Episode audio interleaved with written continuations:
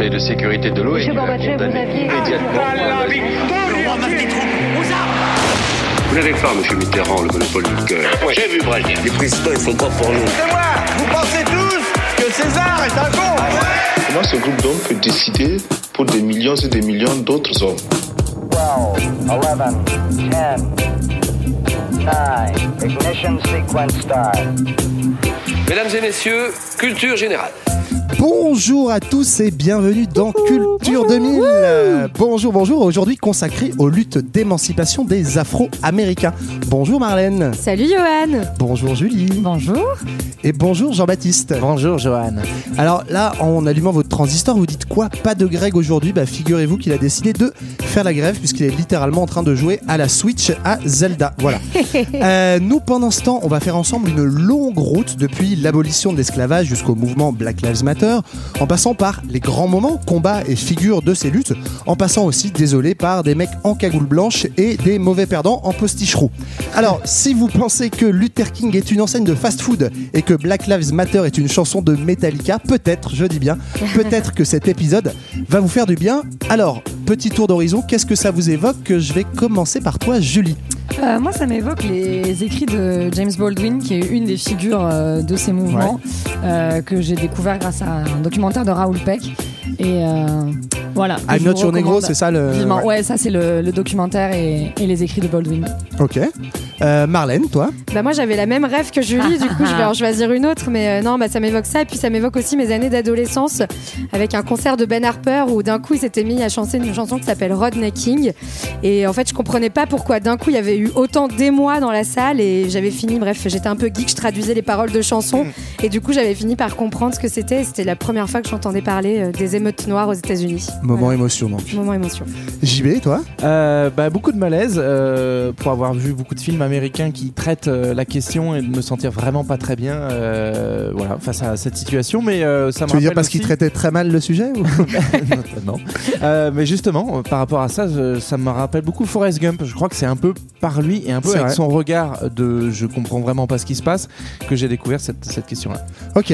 Eh ben, très intéressant. Alors, du coup, je voudrais vous dire qu'il y a quelqu'un euh, d'autre qui voudrait dire ce que ça lui évoque. Donc, je propose qu'on lui laisse tout de suite la parole. Aujourd'hui, c'est le Blackout Tuesday. Je suis en train de voir comment je peux aider tout ça. Donc, j'ai posté une simple photo avec fond noir sur Instagram, mais ça, c'est un minimum. Euh, j'ai signé quelques pétitions. J'ai partagé aussi euh, des pétitions sur Twitter, sur Instagram. Si vous voulez rejoindre ces pétitions, je vous remettrai le lien. Voilà, c'est quand même très important de participer, de se faire entendre et euh, surtout de ne pas laisser passer des actes euh, de ce genre. C'est très grave, c'est choquant. J'ai vu la vidéo, j'ai pleuré deux fois. Euh, j'ai mis du mal à la regarder jusqu'au bout parce que George Floyd, il est en train de mourir en fait sous nos yeux. Euh, donc voilà, c'est euh, c'est terrible, c'est terrible, terrible. Ça devrait même plus arriver. Le racisme, qu'est-ce que c'est? En ce moment, c'est trop bizarre. Genre, il y a trop de trucs comme ça. Je pensais que le racisme, genre, c'était révolu. On est en 2020. Allô, allô les gars, réveillez-vous. Non mais allô quoi? Allô, allô, allô. euh, vous l'avez reconnu, hein, évidemment. C'est c'est notre amie Nabila qui avait. Forrest Nabila. Il n'y a, pas de raison qu'elle n'ait pas le droit d'avoir la parole vrai. aussi Non, pour, ça c'est vrai. pour dire ce qu'elle en pense. Alors, comme d'habitude, on va commencer par défricher le sujet par un petit tour d'horizon. Alors, les luttes d'émancipation des Noirs américains, d'abord, c'est quoi? Bah, c'est l'histoire des combats euh, des Afro-Américains pour l'égalité et la justice. hein. C'est aussi l'histoire de leur lutte sociale, économique pour, et pour les droits civiques. Donc c'est un combat pour l'abolition de toutes les discriminations qui entravaient notamment le droit de vote, mais aussi pour euh, la survie économique en fait. Euh, on verra que c'est central. hein. Ouais, c'est ce qui fait que c'est une longue histoire, c'est vrai. Alors, question bête, c'est où? C'est aux États-Unis. Ouais, Ah même bon si euh, finalement, enfin, c'est aussi euh, une lutte qui a beaucoup de résonance avec d'autres luttes euh, euh, contre d'autres formes de discrimination, mais notamment euh, raciale euh, dans d'autres pays du monde. Et puis, euh, bah, du fait du rôle des États-Unis comme un peu grande puissance, euh, en fait, c'est une histoire qui, qui euh, est regardée un petit peu partout dans le monde. C'est vrai, c'est vrai. Et alors, c'est quand, du coup? Bah alors nous, on a, choisi de la commencer en tout cas au moment de l'abolition de l'esclavage en 1865. Donc euh, c'est pour ça aussi qu'il faut bien préciser que les Afro-Américains, en fait, c'est ceux qu'on désigne comme les descendants des, esclaves hein, aux États-Unis. Euh, et on va le voir parce que ça fait une différence avec d'autres populations noires aux États-Unis qui n'ont pas la même histoire, euh, notamment la même histoire de, de domination. Et voilà, ça va être donc cette histoire-là de l'abolition de l'esclavage, en passant par le mouvement des droits civiques qui est le plus célèbre, donc des années 50 aux années 70, jusqu'à aujourd'hui aujourd'hui l'ère de Black Lives Matter dont on a be- beaucoup parlé euh, ces derniers fini, temps. alors Ah bon? Eh ben, dis donc, ça nous fait donc un sacré programme. Alors, on prend notre machine à remonter le temps et on embarque tout de suite pour le grand 1. Libéré et délivré, mais pas trop quand même, de l'esclavage aux lois de Jim Crow, 1865-1954. Alors, on l'a déjà un peu dit, hein, c'est toute l'histoire des États-Unis qui se confond avec ces combats d'émancipation des populations afro-américaines, hein, puisque, on le rappelle, les premières colonies euh, fonctionnent sur l'esclavage et la traite de la population africaine. Mais nous, on va démarrer avec la première grande étape, qui est celle de l'abolition de cet esclavage. Et déjà, en soi, ça va être un sacré bordel, non? Bah ouais, et puis déjà on se dit bah en fait l'histoire est finie, c'est bon, il y a plus d'esclaves, tout va bien quoi. Pourquoi est-ce qu'on en parle? pourquoi est-ce qu'on fait un épisode Bah oui, on s'emmerde quand même. Bref, donc en, voilà, en 1865, euh, c'est l'abolition de l'esclavage. Cette abolition, elle va, en fait, elle a lieu à la fin de la guerre de sécession, qui est une guerre qui va avoir lieu entre 1861 et 1865, donc qu'on va expliquer juste après, et qui va avoir lieu après euh, beaucoup de résistance, de sabotage, de vol. Enfin voilà, où, les populations noires vont euh, finalement se soulever contre cette situation, avec notamment des grandes figures. Et ça, ça m'a plu, c'est que une des premières grandes figures de, ces luttes euh, d'émancipation noire, c'est une femme, c'est Harriet Tubman, qui va être consi- con- considérée comme, comme la Moïse noire des États-Unis et qui va en fait aider beaucoup de noirs à passer du sud, donc des États esclavagistes, au nord pour euh, justement les délivrer de l'esclavage. Et elle est tellement célèbre, à, enfin, à tel point qu'en fait en 2020, normalement, elle devait apparaître sur les billets de 10 dollars. Et euh, finalement, cette loi n'a pas été passée. On ne sait pas à cause de qui. Mais alors ça c'est très intéressant justement parce que euh, c'est une manière de raconter aussi par en bas cette histoire de la lutte pour l'abolition de l'esclavage. Nous on connaît plus généralement l'histoire dite par en haut. Quand le petit Lincoln euh, se fait élire en 1860 avec ce projet de- d'abolition, il va pas se faire que des amis, notamment au sud, c'est ça? Oui, bah en fait, donc Lincoln euh, qui va se retrouver élu euh, président des, États-Unis en, en 1860.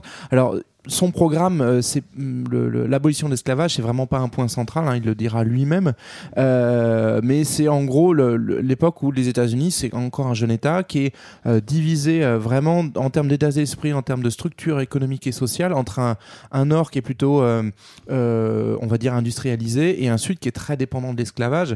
Et donc Lincoln va représenter globalement les intérêts du Nord. Et la guerre de sécession qui éclate juste après son élection, en fait, c'est parce que son élection ne va pas être reconnue par une, euh, une dizaine, une, onze- onzaine, on pourrait dire même, euh, d'États du, Sud qui vont, euh, bah, en gros, contester son programme et donc dé- déclencher la guerre. Bah, en fait, ce qu'on peut dire, c'est que vraiment, ce- cette question de l'abolition de l'esclavage, elle s'insère dans une bataille idéologique et enfin économique. C'est-à-dire que le Nord, comme l'a DJB, est industriel et très libéral. Euh, c'est le moment où on commence à promouvoir le libre-échange, la libre concurrence. Quant au Sud, on a en fait des grandes plantations faites de monopoles. Et du coup, Lincoln, qui n'est pas en fait un grand abolitionniste à, à l'origine, se dit qu'on ne peut pas promouvoir, un système fondé sur la liberté sans encourager la liberté de tous. Et donc, la- l'abolition de l'esclavage va s'inscrire là-dedans.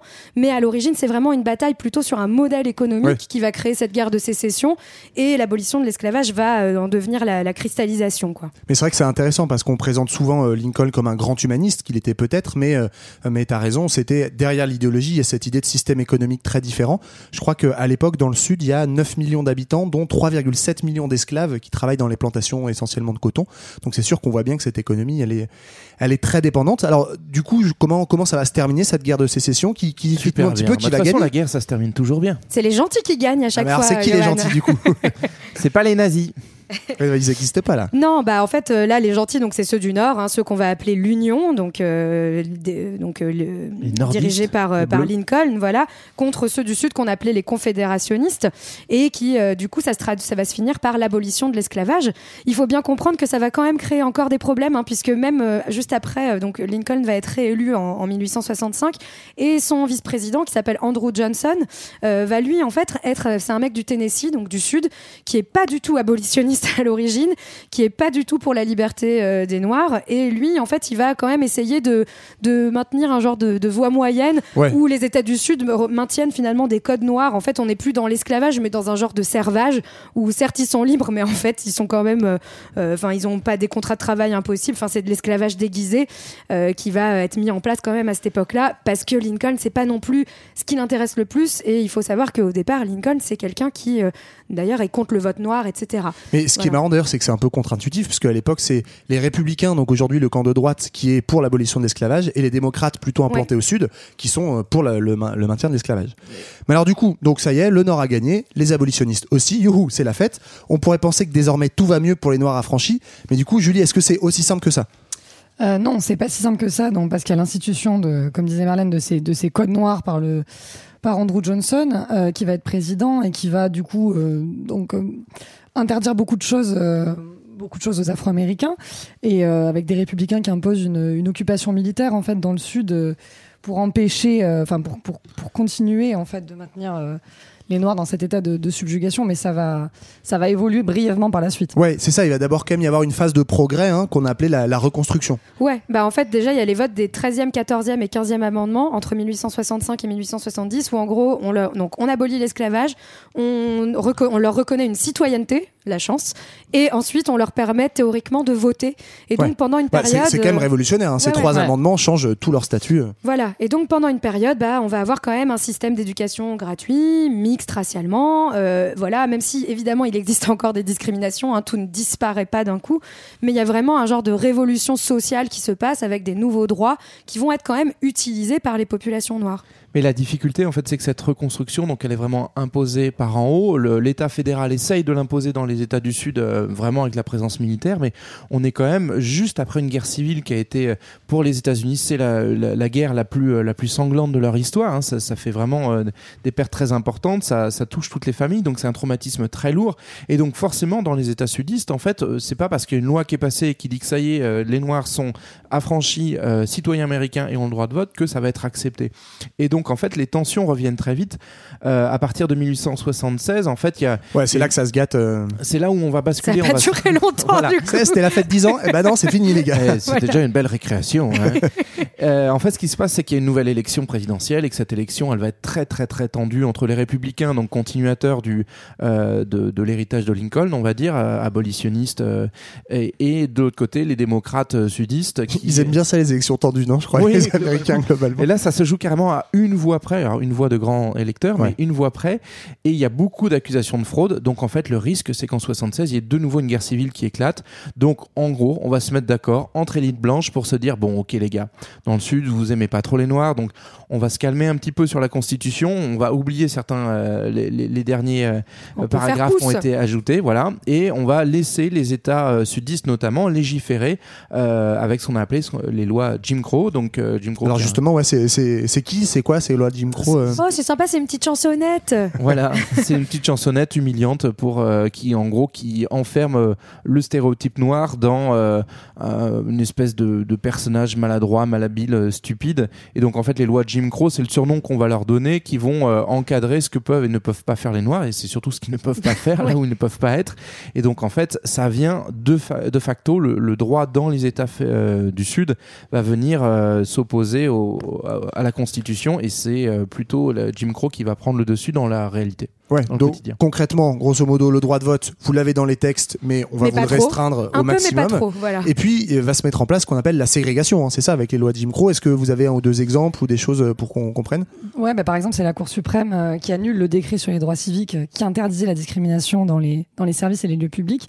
Et donc, euh, voilà, ça, ça reflète bien cette alliance entre euh, industriels du Nord et, euh, et les planteurs du Sud. Donc, le droit de vote aussi. Euh, qui passe à la qui passe à la trappe. Et finalement en 1900 il y a tous les États du Sud qui ont supprimé le, le droit de vote et instauré la ségrégation Voilà, et la ségrégation, en fait, hein, c'est vraiment c'est la séparation des populations dans l'espace. Donc, soit en fonction de critères sociaux, là, en fonction de critères raciaux. Donc, c'est exactement l'exemple du bus qui est très connu. C'est en gros, on s'assoit pas au même endroit, etc. Certes, on travaille au même endroit. On peut quand même se côtoyer parce qu'il y en a qui vont se servir d'une de, de ces populations noires pour euh, notamment euh, tous les sorts du capitalisme industriel à cette époque-là, hein, euh, disons-le. Mais par contre, on ne vit pas et on ne fréquente pas les mêmes On endroits. bosse ensemble, mais on va pas aux mêmes toilettes et on, n'a boit pas aux mêmes fontaines d'eau. euh, on n'a pas accès à la propriété ou, ou très difficilement. Et donc, en fait, euh, on n'est plus dans l'esclavage, dans le sens où on n'est plus un objet qui appartient à un maître, mais globalement, la condition n'a pas beaucoup, euh, enfin, en tout cas, c'est largement détérioré et on est revenu à un, un état qui rappelle celui d'avant la guerre de sécession. Ouais, Et, et- et ça crée des modèles de. En fait, ça va, ça va créer notamment tout le modèle urbain aux États-Unis. Enfin, c'est un petit point euh, géo-urban. Ah, vas-y. Marlène, je sais que ça te tient à Mais cœur. euh, non, non, mais c'est en fait c'est le moment où naît une grande école qui s'appelle l'école de Chicago. À ce moment-là, qui va étudier justement l'arrivée des populations migrantes, mais aussi justement l'arrivée des populations noires du Sud qui fuient ces États ségrégationnistes pour aller bosser dans les grandes industries de l'automobile, à Chicago, à Détroit, etc. Et en fait, ça va organiser ce qu'on appelle le white flight, c'est-à-dire la fuite des Blancs qui vont quitter les centres-villes, là où il y a les usines, là où viennent toutes ces populations noires travailler, pour aller vers les suburbs, les fameuses banlieues américaines. Et ce modèle de ville, en fait, c'est le schéma qu'on retrouve encore aujourd'hui, où on a les populations blanches et riches qui, en grande partie, vivent plutôt à l'écart des centres-villes, Ouais, notamment avec à des, Détroit, euh. voilà, avec des centres-villes Et ça date de ce moment-là. Donc ça va vraiment réorganiser toute la géographie des États-Unis. Alors justement, ouais, tu, tu parles de ces grandes migrations. En fait, elles sont liées, on l'a dit, euh, aux lois ségrégationnistes, euh, donc euh, fin, fin du droit de vote et séparation dans l'espace public. C'est lié aussi, malheureusement, à une violence très forte dans le sud des États-Unis et même une violence institutionnalisée par un petit truc sympa qui s'appelle le Ku Klux Klan, c'est ça? Ouais, c'est ça, c'est- ça, c'est l'oligarchie blanche hein, qui s'organise euh, et donc qui fait des concrètement des raids, des lynchages, des agressions physiques, des incendies. Donc on a euh, plus de euh, 2500 euh, Ouais, c'est Afro-Américains qui énorme, sont hein. lynchés dans le sud, ouais, entre euh, jusqu'en 1930 quoi. Et il y a euh, Ida B. Wells qui est une euh, journaliste euh, africaine-américaine qui va euh, lancer une grande campagne contre le lynchage déjà à l'époque et, euh, et obte- pour essayer d'obtenir une intervention fédérale et qui va rester euh, une figure marquante pour la communauté. hein. Et ce qui est intéressant, c'est que euh, on va avoir quelques de temps en temps quelques actions euh, politiques contre le Ku Klux Klan et notamment son interdiction. Il, il est fait de plusieurs interdictions dans son histoire, mais malgré tout, en fait, quand bien même la structure est interdite, ce phénomène de milice blanche qui va lyncher euh, des populations noires n'a finalement plus besoin d'être institutionnalisé dès lors que la, la mode est lancée d'une certaine façon et, et n'est pas puni. En fait, il Ouais. n'y a aucune action judiciaire contre les gens qui assassinent des personnes noires. non seulement pas puni, j'ai même vu que ça faisait tellement partie intégrante de la vie dans le Sud qu'il y avait euh, certains exemples de cas où euh, des élèves avaient été dispensés d'aller à l'école pour aller assister à des lynchages sur la place publique. Donc c'est c'est bah presque oui. ritualisé C'est la en sortie fait. scolaire, ouais, mais c'est ça, c'est la sortie scolaire. Ça fait vraiment partie de- des rites sympas dans le Sud des États-Unis. Après, on se demande pourquoi ils sont un peu dégénérés, mais pour ça, je m'égare. Excusez-moi. Attention, attention. Ouais, attention. Euh, alors, on l'a vu, du coup, ça se gâte, euh, y compris physiquement et très violemment. Grande situation de migration, tu le disais, Marlène. Ça commence à faire bouger les choses. Et puis, autre événement qui va faire pas mal bouger, c'est la Première Guerre mondiale, avec un premier tournant dans la prise de conscience de la communauté afro-américaine. Ouais, ça c'est un tournant parce qu'en fait, du coup, les soldats noirs euh, bougent, sortent du pays et découvrent un mode de vie différent, des relations raciales différentes. Euh, ils sont aussi plus mélangés socialement, donc en fait, ça va être la base pour développer une sorte de prise de conscience raciale euh, collective, enfin au-delà des clivages de classe en tout cas. Donc, on va avoir une mobilisation qui va devenir plus plus prolétaire et ça va donner cette expression de New Negro pour l'après-guerre en fait où on va avoir une attitude plus revendicatrice en rupture avec euh, une tradition plus gradualiste avant la Première Guerre Ouais, mondiale. Parce qu'on on avait des, effectivement des classes euh, moyennes euh, dans la population noire qui avaient commencé à, à revendiquer, mais la stratégie c'était on reste dans les clous, on fait bien ce qu'on nous dit et on sera récompensé un jour ou l'autre. Et effectivement, ce qu'on a avec le mouvement du Nigro, c'est l'idée de se dire que, bah, en fait, il faut aussi, euh, à un moment, être rentré dans une stratégie de rupture, dans une stratégie de, lutte euh, pour avancer, puisque de fait, la Première Guerre mondiale n'accorde pas de droits particuliers aux soldats noirs qui se sont pourtant engagés dans ce combat-là. Ouais, un, des symboles du, New Negro euh, dont, a parlé Julie, c'est notamment euh, Harlem. Euh, il se passe pas mal de trucs, non, dans le quartier de Harlem à cette époque-là? Oui, bah en fait, euh, il va y avoir tout un mouvement, notamment euh, artistique, hein, chez, chez les écrivains, dans la musique. Euh, On en avait parlé à l'occasion de l'épisode sur, euh, sur les Rastas. Ouais, on retrouve un semble, certain hein. Marcus Garvey, c'est ça Ouais, voilà. Et donc, c'est vraiment le moment où on commence à, à revendiquer, enfin, les populations noires commencent à revendiquer des traditions africaines, héritées, une certaine musique, une certaine manière d'être noir, et, et revendiquent aussi des sujets de préoccupation proprement noirs, donc les discriminations, la violence, la pauvreté, le, le problème d'accès au logement, etc. Ouais, ça devient un terreau un peu intellectuel. C'est marrant d'ailleurs parce que Harlem à cette époque-là, c'est à la fois un terreau intellectuel de formation de la conscience noire et c'est en même temps un petit lieu bobo blanc où on vient s'encanailler pour écouter Oui, du dans jazz euh, dans des speakeasy. speakeasy quoi. Donc c'est c'est assez rigolo. En fait, ce qui est intéressant aussi à, à ce moment-là, c'est qu'on voit en germe euh, une, une division qu'on va retrouver tout, euh, tout du long dans, dans ce mouvement de lutte euh, pour les Afro-Américains. C'est que d'un côté, on va avoir du coup ceux qui vont revendiquer le fait d'être africain-américain, c'est-à-dire à la fois avoir une culture spécifique et en même temps revendiquer des droits en tant que citoyen des États-Unis. Et puis ceux qui vont se dire, en fait, finalement, ce qui prime, c'est l'identité noire, c'est euh, le- les liens avec l'Afrique, c'est notamment le cas de Marcus Garvey qui va carrément finir à expulser des États-Unis euh, parce que il, il devient anti-états-unien, on va dire, et qu'il On promeut. dirait ségrégationniste JB aujourd'hui. Séparatiste. Euh, ah oui, séparatiste, oui, c'est ça. il, il- il promeut notamment le, le- le retour en Afrique. Il va développer une ligne, on en avait parlé, de, euh, maritimes pour euh, permettre. Enfin, c'est aussi à ce moment-là Le retour, voilà, euh, euh, on évoque le Liberia, premier État noir pour les Noirs euh, en Afrique. Tout à fait. Alors, on a la chance d'avoir parmi nous une Veracruzologue. Alors, on va quitter un instant Harlem, les ghettos afro-américains, pour voir qu'est-ce qui se passe au même moment du côté de Veracruz. Pendant ce temps, à Veracruz, Bah pendant ce temps à Veracruz, en fait, alors que la conscience d'être noir émerge aux États-Unis, ça commence aussi à bien bouger outre-Atlantique hein, dans les années 20 et les années 30, et même à secouer un peu plus fort encore, puisque en 1935, on a un certain Aimé Césaire qui fait paraître dans la revue L'étudiant noir un article qui revendique la négritude, donc c'est un mot tout à fait nouveau, c'est-à-dire en fait l'identité noire, l'idée d'une culture proprement noire, libératrice, face à une francité, parce qu'il s'oppose à la France, hein, blanche, euh, intimement liée à l'oppression coloniale. Pour la première fois, en fait, il traduit les rapports de domination et de classe sociale en rapports raciaux. C'est un peu une sorte de préhistoire de l'intersectionnalité, finalement. Et en fait, la négritude, donc finalement, sans être formulée de la sorte, elle est théorisée dès 1932 dans la revue qui s'appelle La Revue du Monde Noir, avec un article qui s'appelle Légitime Défen- Défense, écrit par un groupe d'étudiants marxistes. Donc on a vraiment ce Ah. lien, euh, voilà, entre les le fameux, euh, on on parle de complot bolcho noir qui serait né à ce moment-là, puisqu'il dénonce à ce moment-là la honte de soi, la dépersonnalisation des Noirs et, la- et aussi le capitalisme colonial. Relayé par Césaire, puis en fait ensuite par Léopold Sédar Senghor, le terme devient le concept de l'oppression noire. Il rassemble les Noirs du monde entier autour des blessures de l'histoire noire, l'esclavage, la colonisation, et surtout il les réunit autour du rejet de l'assimilation culturelle et de l'histoire euh, du Noir qui serait incapable de construire sa propre civilisation. Bien sûr. Par la suite, du coup, on lui, reprochera aussi d'enfermer les Noirs dans les chaînes de l'histoire, dans les chaînes de leur soumission. Mais quoi qu'il en soit, il faut dire que cette prise de conscience a fait beaucoup de ricochets plus à l'ouest, et euh, là où la souffrance des Noirs, des pauvres, émerge. Ok, merci, merci Marlène, merci Aimé Césaire aussi. C'est que de la bonne humeur, un ça, petit hein. coucou. Alors nous on revient aux USA, hein, et dans l'entre-deux-guerres, il y a un truc sympa qui s'appelle la crise de 29. Et ben spoiler alerte, c'est pas l'élite blanche et riche qui va être la plus sinistrée. Non, et là, euh, enfin, pour moi, c'était un peu, c'est à ce moment-là que j'ai appris un truc fou, c'est que le New Deal, bah, c'était super, mais c'était surtout pour les blancs, en fait. Ouais. Donc cette fameuse politique euh, de, de Franklin Roosevelt, hein, qui est mise en place entre 33 et 35, qui va en fait permettre justement donc euh, Qu'une de- réponse à la crise. une réponse à la crise, voilà. Donc on met en place une sécurité sociale, etc. Bah en fait, la Sécu, finalement, c'est pas pour les travailleurs agricoles et les domestiques. Dommage, Donc ils sont tous Noirs, quasiment ouais. noirs. Et puis en plus, les fonds euh, qu'on donne, ils sont pour les États, et donc bah, tous les États qui sont Distribuent ils ségrégationnistes, veulent. ils le distribuent pas aux Noirs. Et même encore mieux, c'est que les usines où il, y a, il commence à y avoir beaucoup de mouvements de grève, de manifestations, etc. Qui est-ce qu'elles vont employer pour aller réprimer les blancs qui s'énervent? Eh ben les Noirs, hein, puisque ce sont les plus grands, les plus grands prolétaires, et qu'on va les utiliser du coup dans la lutte euh, des classes. C'est- Enfin bref, c'est toute.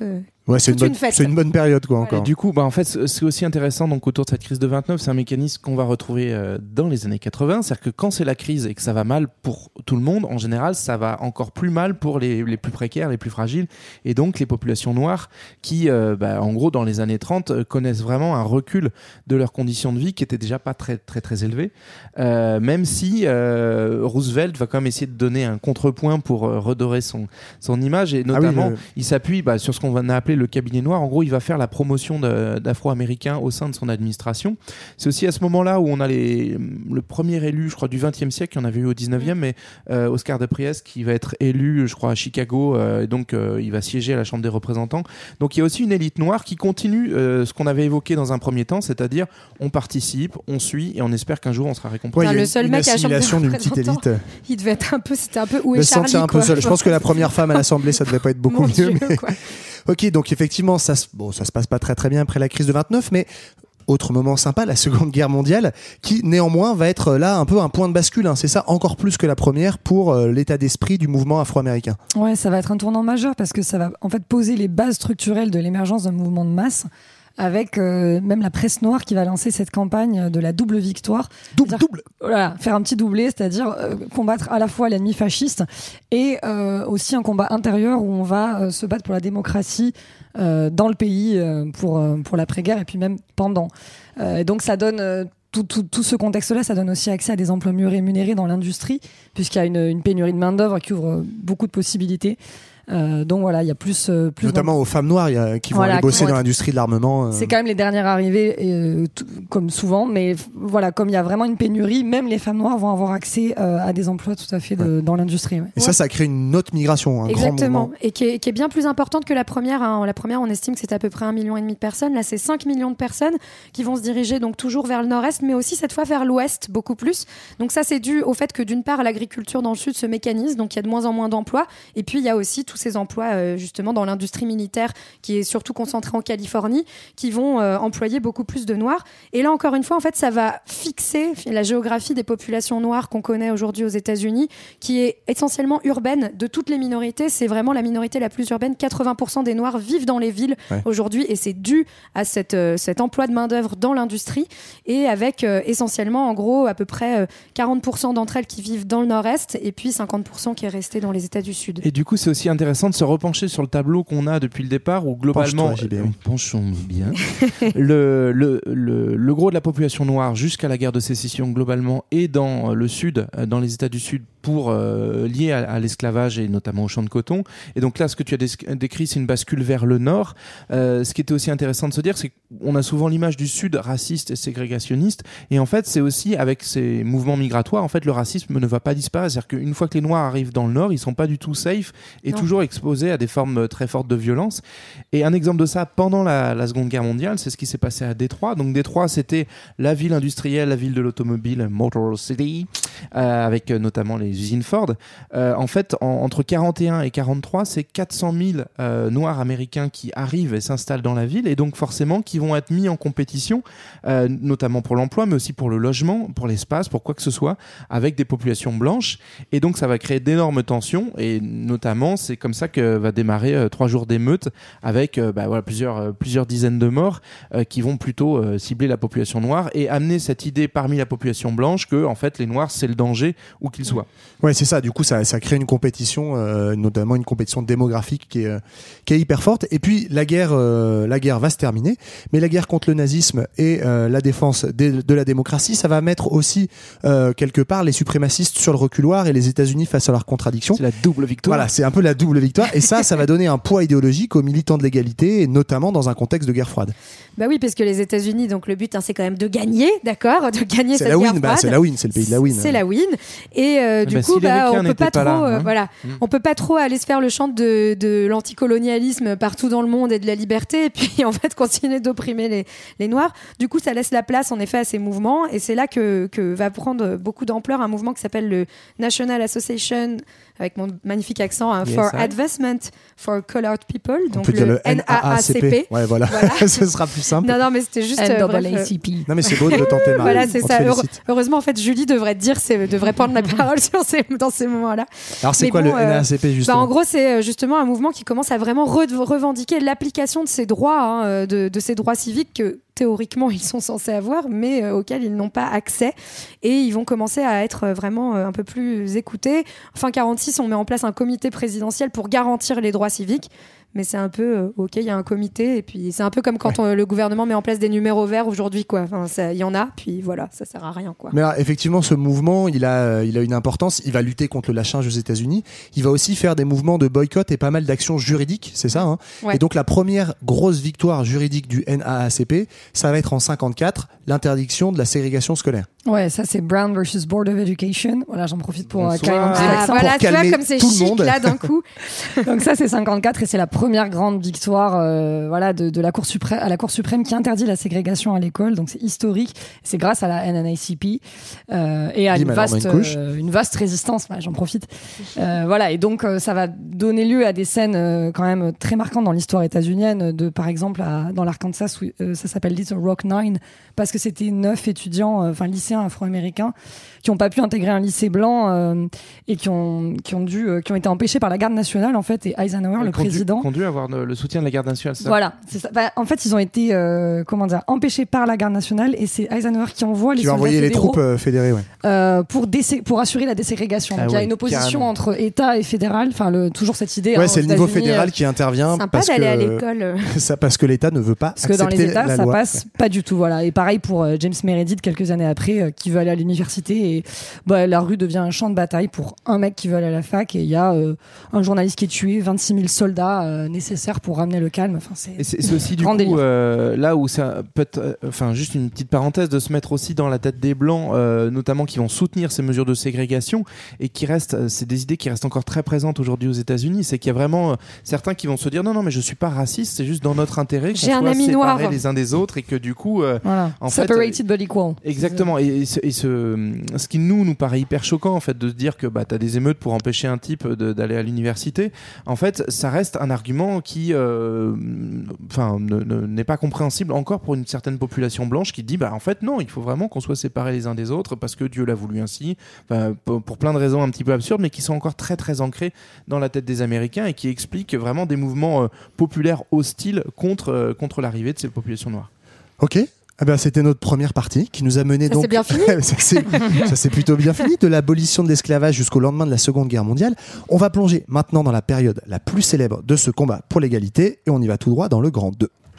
Seth Baston, le mouvement des droits civiques et le Black Power, 1955-1975. Alors on vient de voir qu'en 1954 avait été obtenue la première grande victoire hein, juridique des militants afro-américains, mais à partir de maintenant, c'est plus uniquement sur les bancs des tribunaux, mais aussi dans la rue que ça va se passer, et également à l'avant d'un bus, si je me trompe pas, du côté de Montgomery. Ouais, là, c'est les grands mouvements de désobéissance civile qui sont lancés. Euh, ben, Rosa Parks, voilà, on la transforme en espèce de madone silencieuse euh, du mouvement des droits civiques, alors qu'en fait, c'était, c'était une militante. C'est pas, c'était pas Oui, c'est pas au hasard. euh, ouais. Ah, c'est pas qu'elle était crevée ce jour-là qu'elle a dit je reste assise. Non, c'est une militante. Vas-y, trop la flemme. Vas-y, la flemme. Même hein, pas, j'y vais à l'arrière de laisse-moi ce la bus. place.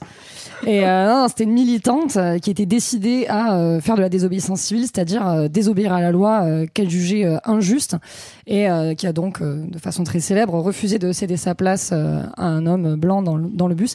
Et ça, ça a déclenché donc en Alabama, à Montgomery, en 1955, un boycott général des bus euh, par les Afro-Américains qui a été euh, organisé par, notamment par Martin Luther King. Et ce, ouais, ce boycott, il va, il va, il va être euh, victorieux, et du coup, ça va devenir même un modèle hein, de mobilisation pour les, pour les années à venir, c'est ça? Ouais, En fait, complètement. C'est là où on bascule du coup dans, euh, dans ce qu'on a appelé le mouvement non violent, c'est-à-dire euh, et de désobéissance, euh, où en fait on va vraiment se forger des armes militantes et on va être euh, donc plus uniquement dans, le, dans la sphère juridique pour obtenir des, des droits, puisqu'on voit que ça ne suffit pas, il faut derrière les appliquer, mais que concrètement, puisqu'on on est euh, sûr d'être dans son bon droit, bah, du coup ressortir euh, la désobéissance, ressortir la non-violence avec carrément des formations, ce qui est quand même hyper dur. C'est-à-dire que, le- l'exemple moi, le plus le plus touchant, c'est le, le de, de où en fait, euh, le- l'idée, c'est d'aller dans, de prendre dans, dans un restaurant des places qui sont habituellement réservées aux blancs, et, euh, et en fait d'y rester coûte que coûte. Tout en sachant qu'on va d'abord se faire insulter, qu'ensuite on va être menacé, et qu'ensuite on va On être va se faire- tabassé. ouais. Et, et on sait qu'on va pas être servi, qu'on n'aura pas son bon burger. On sait que globalement, on Je vient pense juste qu'il va être trop cuit le burger. et donc, du coup, il y a tout un entraînement pour se dire, ok, certes, je vais en chier, mais c'est une façon d'attirer l'attention sur l'absurdité de la situation et donc obtenir un changement politique. Et Mais ça, c'est Oui, et- ouais, c'est vachement important parce que effectivement, euh, on va se rendre compte que la non-violence, contrairement à ce qu'on pourrait penser, c'est pas une attitude passive Oui. du tout, comme tu viens de le dire, c'est autre chose. Et Quoi. puis surtout, ça va donner lieu à plein de petites. En fait, c'est vraiment euh, des décennies où on va avoir plein de petites victoires qui s'enchaînent, qui sont au départ des victoires locales et qui vont aboutir Ouais. à des victoires à l'échelle nationale. Mais voilà, en fait, après Montgomery, hein, euh, un an après, la Cour suprême interdit finalement la ségrégation dans les transports municipaux. Euh, le sit-in de Greensboro, il va permettre également que la ségrégation soit abolie dans, dans les restaurants, dans plusieurs États. Et en fait, tout ça va reprendre hein, des mouvements de sit-in qui avaient déjà existé, mais dont on avait moins parlé dès les années 30. Des, euh, et en fait, par exemple, au, au Kansas en 58, on avait déjà euh, supprimé cette ségrégation. Et donc, toutes ces actions vont en entraîner d'autres, jusqu'à celle aussi de, des fameuses Freedom Rides, où là, c'est assez cool. c'est assez dingue. Hein. C'est en fait, c'est des gens du Nord qui euh, se mettent dans des bus. Donc, souvent, c'est des blancs et des noirs hein, qui euh, se mélangent dans les bus pour dénoncer la ségrégation dans les transports et vont jusque dans le Sud pour euh, dénoncer ça et qui se font en fait eux aussi bah, bien tabasser, agressés euh, par les flics aussi, enfin, pas, par- pas seulement par les passants hein, évidemment. Euh, et encore une fois, c'est le choix aussi par euh, cette action-là, justement, de se faire arrêter, de se faire juger pour médiatiser la question euh, noire et qu'elle soit euh, apportée sur, enfin, mise sur le devant de la scène, quoi. Donc il y a vraiment l'idée de prendre un risque juridique pour porter la cause euh, à l'échelle nationale. Et ça, ça donne aussi un autre élément de, de ces actions-là, c'est la dimension massive que nous on aime beaucoup. Ah, ça, la faisait très longtemps. C'est qu'en Massive. fait, pour que ça puisse payer, euh, il y a mon- euh, de nombreux boycotts, de nombreux sit-ins, de, de nombreux freedom rights qui sont juste finis par euh, des violences, voire des morts. Et en fait, c'est parce que c'est répété de façon récurrente que ça devient un phénomène massif que globalement, on ne peut plus faire semblant de ne pas le voir et que le politique est obligé d'adresser le problème. Donc c'est aussi à ce moment-là où en fait, ce ce mouvement il marche parce que euh, n'importe quel membre de la communauté ou voire n'importe quelle personne, même blanche, hein, qui, euh, qui souhaite soutenir cette cause peut y participer très concrètement.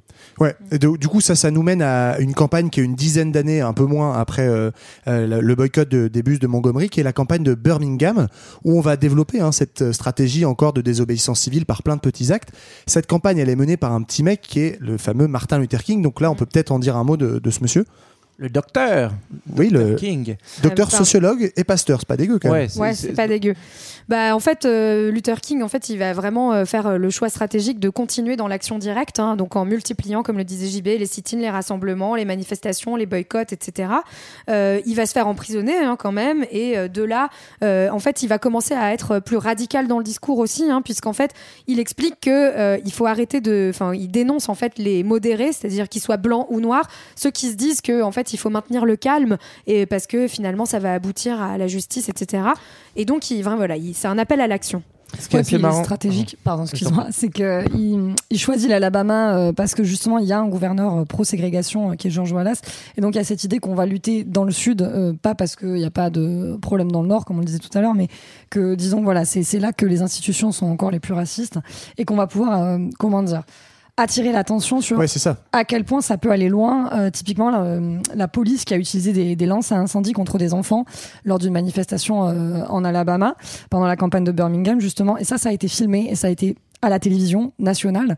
Et donc, euh, de voir euh, des, des, des, des adultes qui sont matraqués, euh, qui utilisent leurs chiens, alors qu'il y a des enfants dans la manifestation, ça crée une indignation dans le, dans le monde, en fait, et une- un mouvement de colère qui est, qui est massif.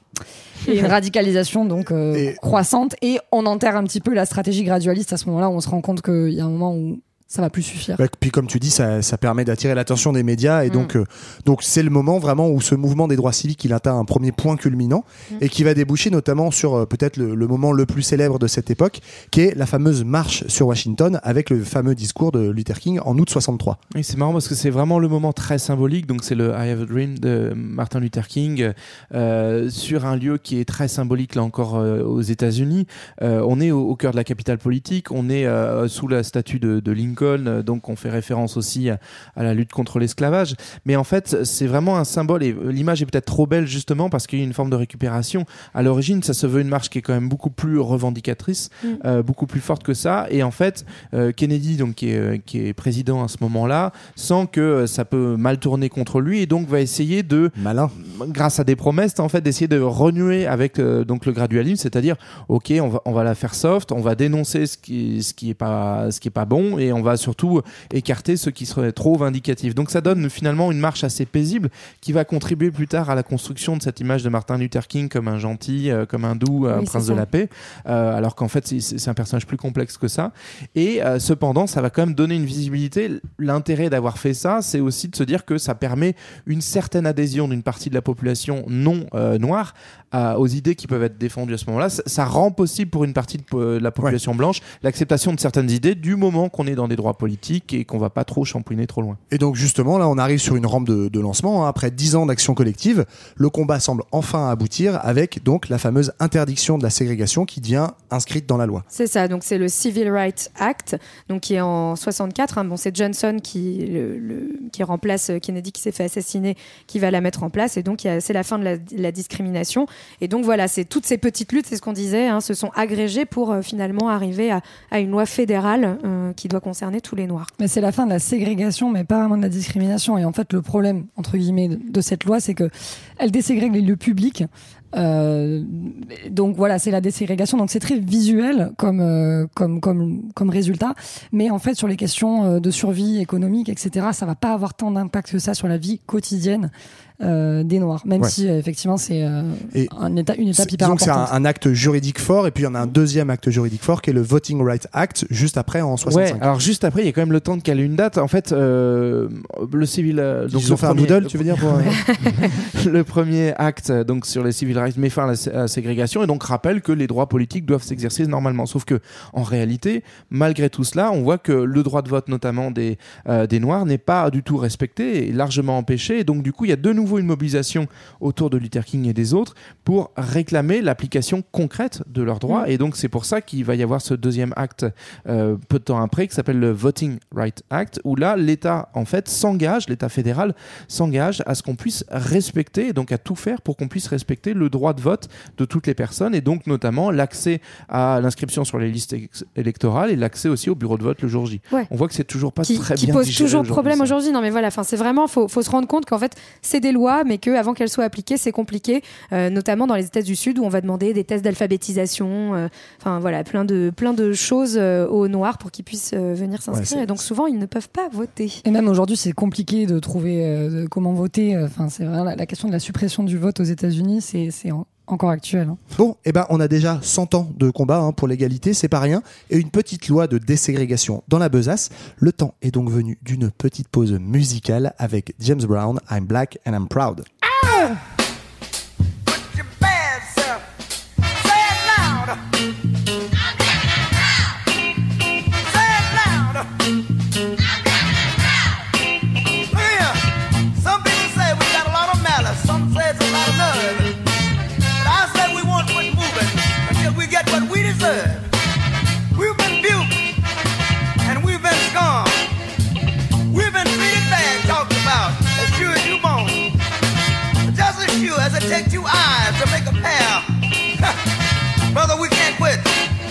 we get our share. Say it loud. Say it loud. One more time. Say it loud. I've worked on jobs with my feet in my hand. You know, all the work I did was for the other man. But Now we demands a chance to do things for ourselves. We're tired of beating our head against the wall working for someone else.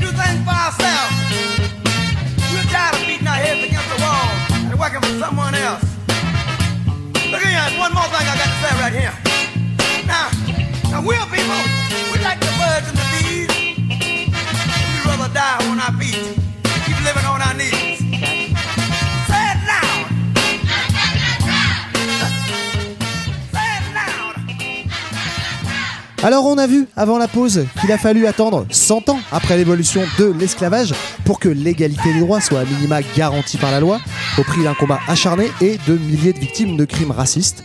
Alors souvent, l'histoire un peu spectacle s'arrête là, on pense que le plus dur a été obtenu et du coup on comprend mal la radicalisation du mouvement d'après 65, mais sur le terrain concret des conditions de vie, l'égalité est encore loin d'être acquise et ça se met même sérieusement à chauffer avec les émeutes raciales et l'émergence du Black Power. Ouais, d'ailleurs, c'est intéressant de voir que ces émeutes, elles, ont, elles sont euh, pas dans le sud, hein, et euh, qu'on voit bien que la situation, elle est, elle reste euh, difficile partout. Donc, il y a le taux de chômage des, des, non- des non-blancs qui est encore trois fois supérieur à celui des blancs, 50% des noirs sous le seuil de pauvreté.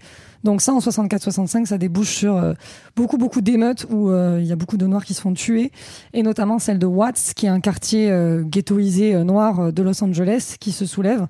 Et donc c'est en fait à- en réponse à, à la violence policière que qu'il y a que donc qu'il y a des émeutes et que les boutiques brûlent, il y a des pillages, euh, il y a euh, une trentaine de morts et on voit bien que la non-violence là, euh, elle résout pas la, la misère des ghettos en fait. Ouais, bah là en fait on rentre vraiment dans, dans une nouvelle ère de, de, de ce combat noir qui est celui contre les violences policières et malheureusement dont on entend encore parler.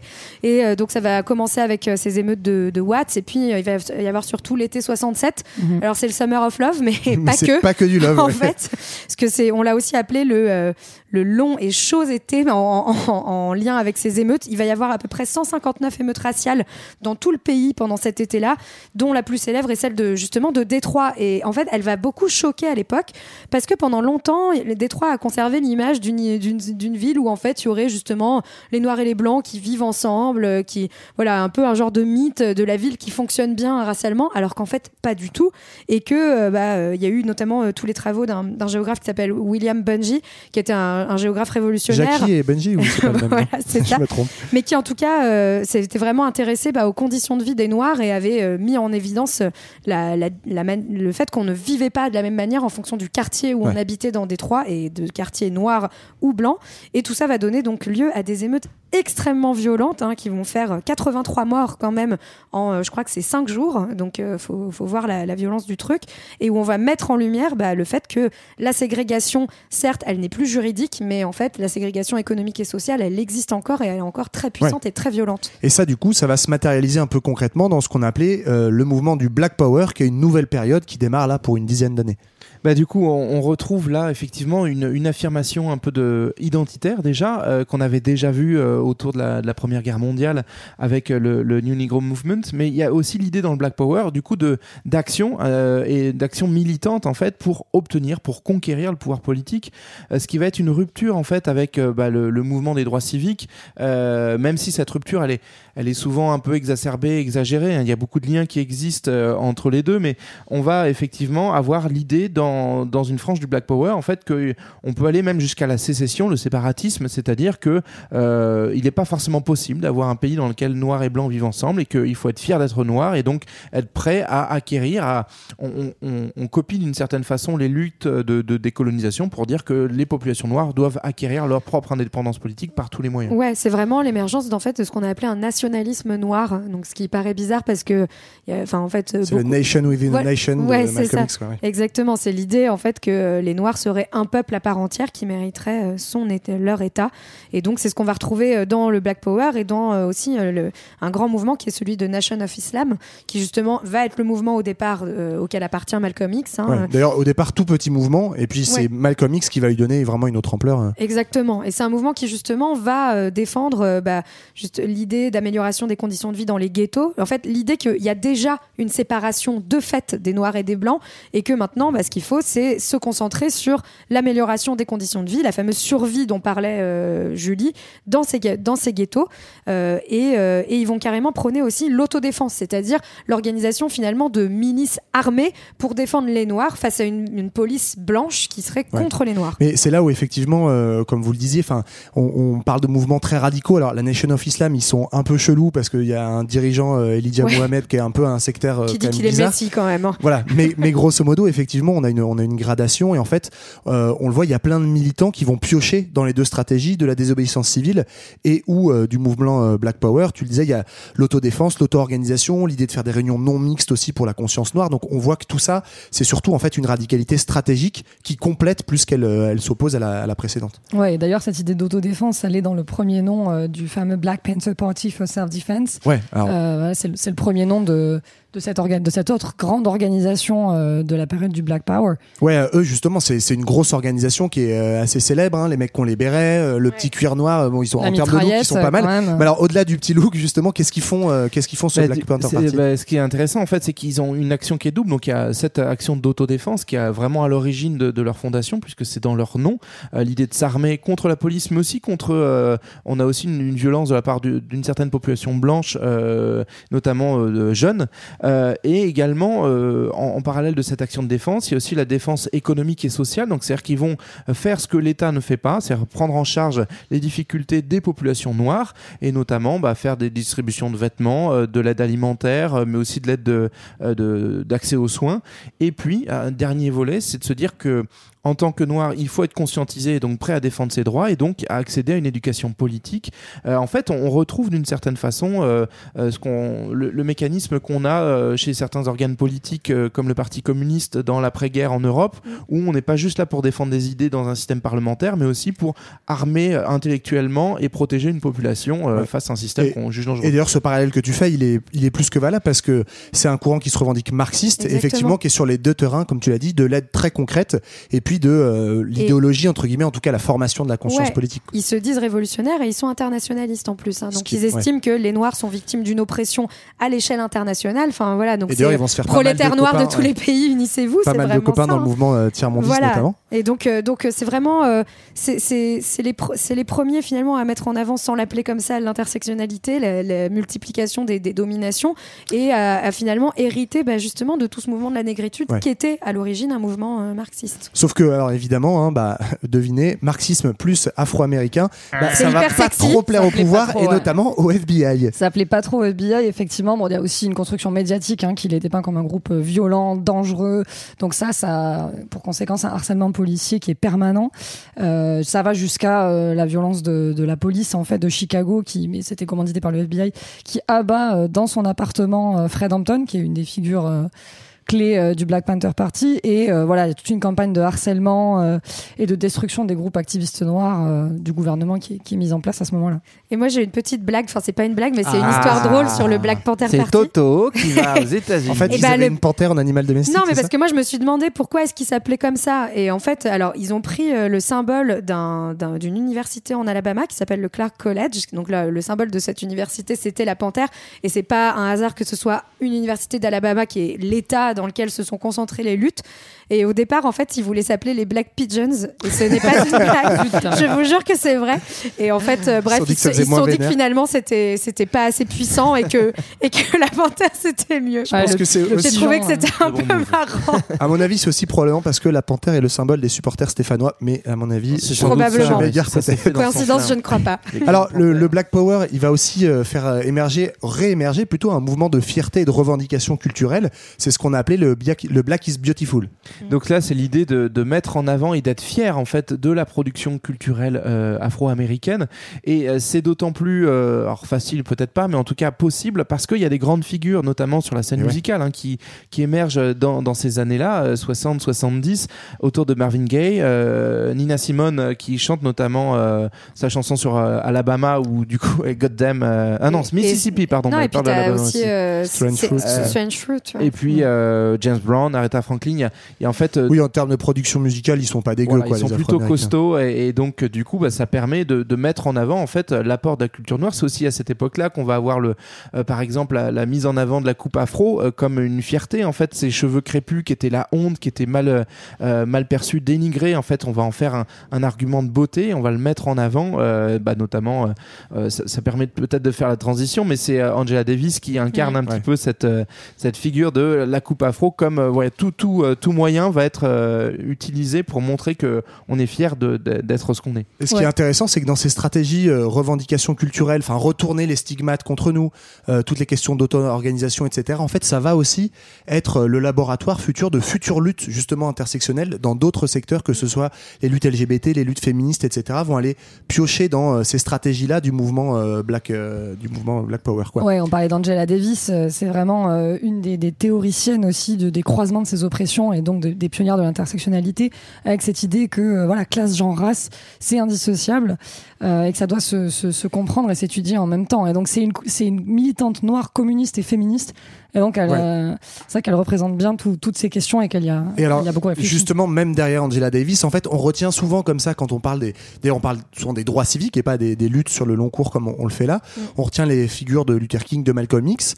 Au mieux, Rosa Parks et Angela Davis, mais en réalité, en fait, Bah, qui les leur femmes faisait à bouffer, jouent un quoi. grand rôle, voilà. Mm, et, mm. et donc, euh, notamment, les, les femmes vont, vont jouer un rôle très important non, mais- à cette période-là. Parce que c'est vraiment ça en fait, c'est qu'il y a eu, en fait, on, on considère, enfin, je, je lisais que je crois que dans parmi les militants, en fait, c'était plutôt 60% de militantes dans Ouais. toutes ces associations et tous ces mouvements euh, noirs euh, pour la de- pour la défense des droits civiques, et que en fait, les femmes ont joué un rôle énorme dans tout ce qui est logistique, comme en fait comme tout le temps.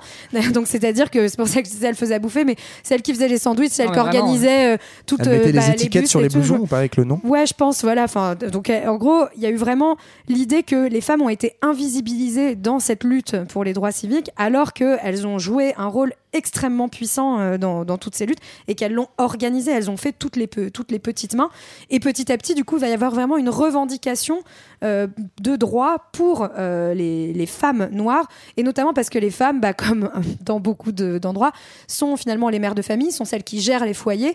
Et on l'a vu, hein, les noirs sont les plus pauvres, ceux qui se luttent pour leur survie. Et donc celles qui vont être à l'avant-garde de cette lutte, ce sont bien les femmes et les mères notamment, euh, qui en- pourtant sont euh, assez stigmatisées. Ça va être justement les assister, celles qui récoltent l'aide sociale, etc. Euh, Et alors, alors qu'en plus c'est particulièrement injuste parce que euh, elles n'ont pas uniquement euh, ce rôle de mère, mais euh, beaucoup de femmes, énormément de femmes travaillent. La proportion de femmes qui de femmes noires qui travaillent par rapport aux femmes blanches, elle est énorme. Mm. La différence parce que notamment, bah, en fait, euh, l'aide à domicile est faite par des femmes et donc toutes les tous les rôles de ménagères, etc. sont faits sont faits essentiellement par des femmes. On a aussi du coup dans ces, ces- cette diversité de courants féministes, féministes noirs, il y a le, ce qu'on appelait le black feminism qui va prendre un rôle important. Ouais, tout à fait, avec euh, qui donc qui réfléchit déjà euh, dans des termes intersectionnels, avec par exemple la National Black Feminist Organization, euh, qui s'intéresse du coup euh, aux conditions des femmes noires et qui va inspirer euh, beaucoup d'autrices, euh, notamment Toni Morrison, qui est une des plus connues. Et donc elles s'inscrivent, enfin c'est- donc les années 70, hein, l'essor du féminisme noir, et ça s'inscrit dans cette longue tradition en fait de la lutte des femmes noires contre l'oppression socio- socio-économique, où en fait voilà, avant elles ont été extrêmement invisibilis- in- invisibilisées pendant les les droits civiques. Et là, il y a un, essor qui va, qui va assez vite s'essouffler, en fait, hein, le féminisme noir, euh, aussi parce qu'il y a eu cette euh, invisibilisation précédente qui fait que ça a du mal à tenir sur le long cours. Mais voilà, ça s'organise quand même dans des, dans des associations politiques euh, à ce moment-là. Alors, ce qui est intéressant aussi, c'est que du coup, euh, au-delà de la, question de la place des femmes, c'est que dans le, dans le mouvement et dans la population noire américaine, on voit quand même euh, un certain nombre d'évolutions qui sont à la fois bah, euh, riches parce que ça va amener des stratégies qui sont pas forcément concurrentes mais plutôt complémentaires, mais ça amène aussi une certaine forme de division. Et notamment on voit apparaître à la fin des années euh, 70 en fait quelques gagnants de quelques bénéficiaires noirs afro-américains de, de- de- du mouvement des droits civiques et notamment toute la classe moyenne qui va pouvoir commencer à sortir de cette condition noire. Et notamment on a beaucoup parlé des, des quartiers noirs et des ghettos en fait, les ghettos, euh, jusqu'à cette époque-là, ça restait des zones de mixité sociale. C'est-à-dire que comme les Noirs ne pouvaient pas s'installer où ils voulaient, notamment dans les villes du Nord, on avait euh, certes une grande population pauvre, mais vous aviez aussi les classes moyennes euh, noires qui étaient dans les mêmes euh, quartiers. Et à, à partir de la fin des années 60, globalement, ceux qui en ont les moyens, puisqu'il y a moins de restrictions, moins de ségrégation, vont pouvoir s'installer dans les quartiers de la classe moyenne. Et donc, du coup, les ghettos noirs vont vraiment devenir ghettos dans un sens euh, social et économique. Et donc, il va avoir une sorte de rupture entre, euh, bah, en fait, le- le- les noirs qui s'en sont sortis économiquement et ceux qui sont toujours prisonniers euh, de, de ces, de ces discriminations économiques et sociales. Ok, merci, merci JB pour ce, ce petit résumé. Alors voilà, pour la période la plus connue des droits civiques et du Black Power. Mais alors, qu'est-ce qui se passe depuis cette époque? C'est ce qu'on va voir pour le Grand 3. Et ça continue encore et encore de 1975 à nos jours. Alors à moins que vous ne soyez un homme blanc, vieux et très riche, la fin des années 70, c'est ça grec, sent ça. jamais vraiment très bon. Et ça, malheureusement, ça va se vérifier avec les Afro-Américains et l'arrivée au pouvoir d'un certain Ronald, pas McDonald, mais Reagan. Ouais, là, c'est le méga retour de bâton conservateur, politique ultra euh, libérale, attaque des programmes sociaux dans le domaine médical, alimentaire, logement. Ou elle aime pas ça, Julie, je sens. Non, c'est dé- détérioration catastrophique hein, du niveau de vie euh, dans les ghettos et euh, aussi l'émergence d'une vaste population de, de sans-abri euh, qui n'a pas, pas accès aux soins et puis euh, série euh, d'attentats contre des leaders noirs, multiplication des violences policières. Donc euh, c'est pas la meilleure On revient à ce que disait JB un peu sur la- le parallèle avec la crise des années 30, c'est ça En gros, Mm. c'est eux qui ramassent le plus. Bah, quoi. en fait, c'est les plus pauvres. Donc, euh, quand les pauvres euh, en chient, bah, les noirs en chient plus que les autres Ouais, encore, les globalement. se. Et, euh, et surtout, en plus, il va y avoir tout ce discours euh, libéral qu'on adore, celui des assistés. Euh, c'est l'idée que, euh, voilà, bah, déjà, comme on veut quand même défendre l'idée que l'État ne doit pas venir en aide aux plus pauvres, qu'en gros, euh, tout le, quand on veut, on peut, la méritocratie et tout le blabla. Et bah, du coup, euh, pour justifier ces politiques de, de coupe dans les programmes sociaux, etc., on va expliquer bah, qu'en fait, ces programmes sociaux, c'est eux qui créent la pauvreté, bah, parce que tu vois, les gens, après, ils ont plus envie de travailler une fois qu'ils touchent toutes ces aides.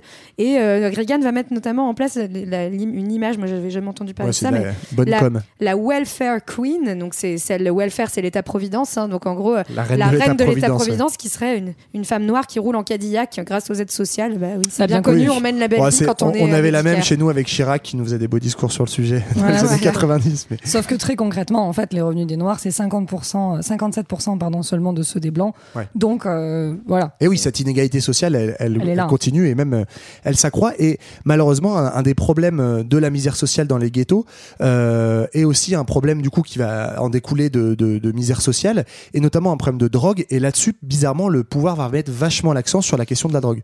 Oui, alors là encore, c'est assez, assez intéressant la façon d'agir de, de l'État sous Reagan.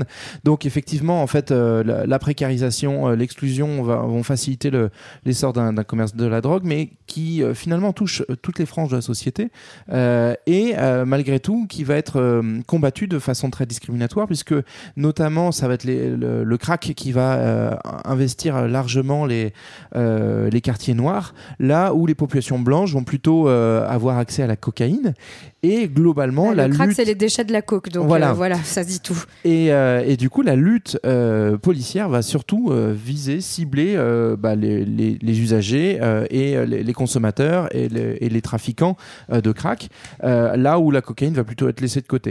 Et ce qui est intéressant surtout, c'est qu'on va avoir un discours qui est uniquement répressif et qui va être de plus en plus dur, hein, ça va se durcir même au-delà de Reagan, on, on en reparlera, et qui va entraîner en fait une incarcération massive de euh, la part, enfin, qui va toucher la population noire, puisque en fait, même le, le- le- la simple consommation va vous ouvrir les portes de la prison.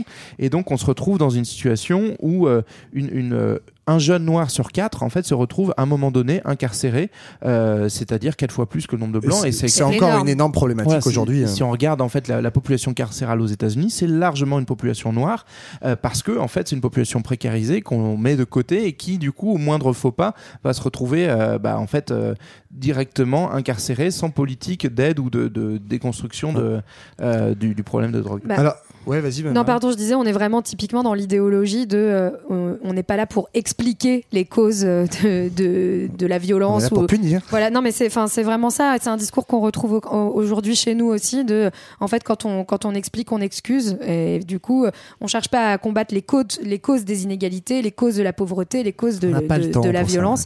Euh, et du coup, bah, Parce que ça- chacun est responsable de lui-même. Exactement. Alors évidemment, du coup, qui dit aggravation de la situation dit reprise des émeutes, et notamment une très grosse et malheureusement très célèbre à Los Angeles en Ah, c'est mon concert de Ben 1992. Harper. Ouais, ça c'est le début de. Alors Marlène était à Ben Harper, mais à Los Angeles, qu'est-ce qui se passe? Bah, ça c'est le début en fait des violences policières filmées en fait parce que euh, Rod- donc c'est Rodney King c'est un chauffeur de taxi qui est euh, tabassé euh, par des policiers et euh, en 92 à Los Angeles et c'est filmé et euh, donc euh, Déjà à l'époque, hein, c'est voilà, marrant, hein. tout le monde, tout le monde voit les images et du coup c'est l'explosion de violence à Los Angeles. C'est six jours d'émeutes, une soixantaine de morts. Euh, c'est clairement la fin du calme social dans les ghettos.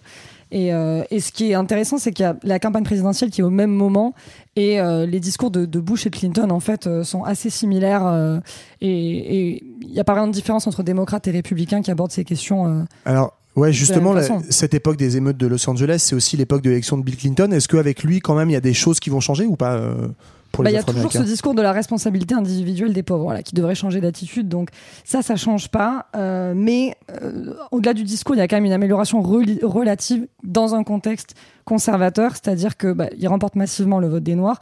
Il en nomme beaucoup au gouvernement. Et Oui, c'est il- ça. Il a, il a une petite dette envers eux quand même pour avoir été jusqu'à la Maison Blanche. C'est ça. En fait, c'est vraiment le. On retrouve un petit peu le, le- le Roosevelt, mais dans un contexte économique différent. C'est-à-dire que euh, il va euh, avoir quelques mesures un petit peu emblématiques pour euh, favoriser, pour euh, déconstruire un, un discours euh, raciste officiel.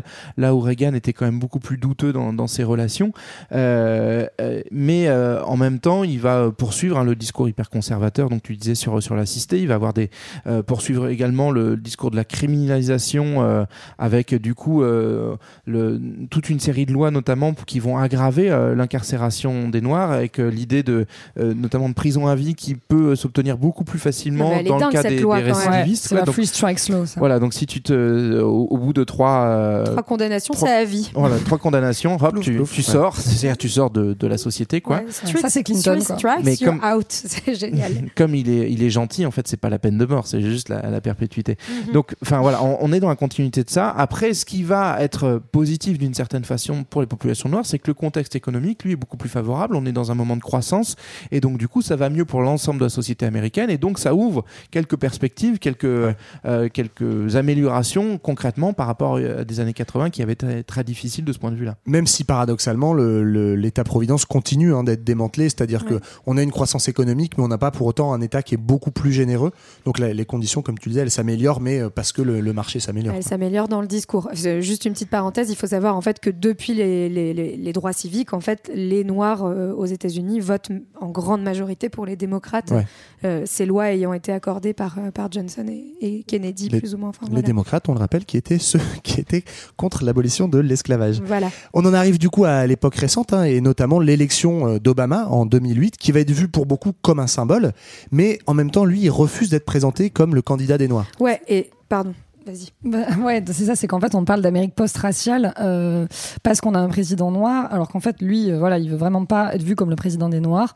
Euh, donc ça reste un fait historique majeur euh, qui bouleverse le, le paysage politique aux États-Unis, mais euh, mais c'est pas une Amérique post-raciale. Euh, voilà, il a pas, en fait, il a pas relancé les politiques d'aide pour les Noirs les plus défavorisés. Euh, et il a, il a plutôt euh, donné des solutions qui favorisaient euh, Wall Street que, que les ménages pauvres. hein.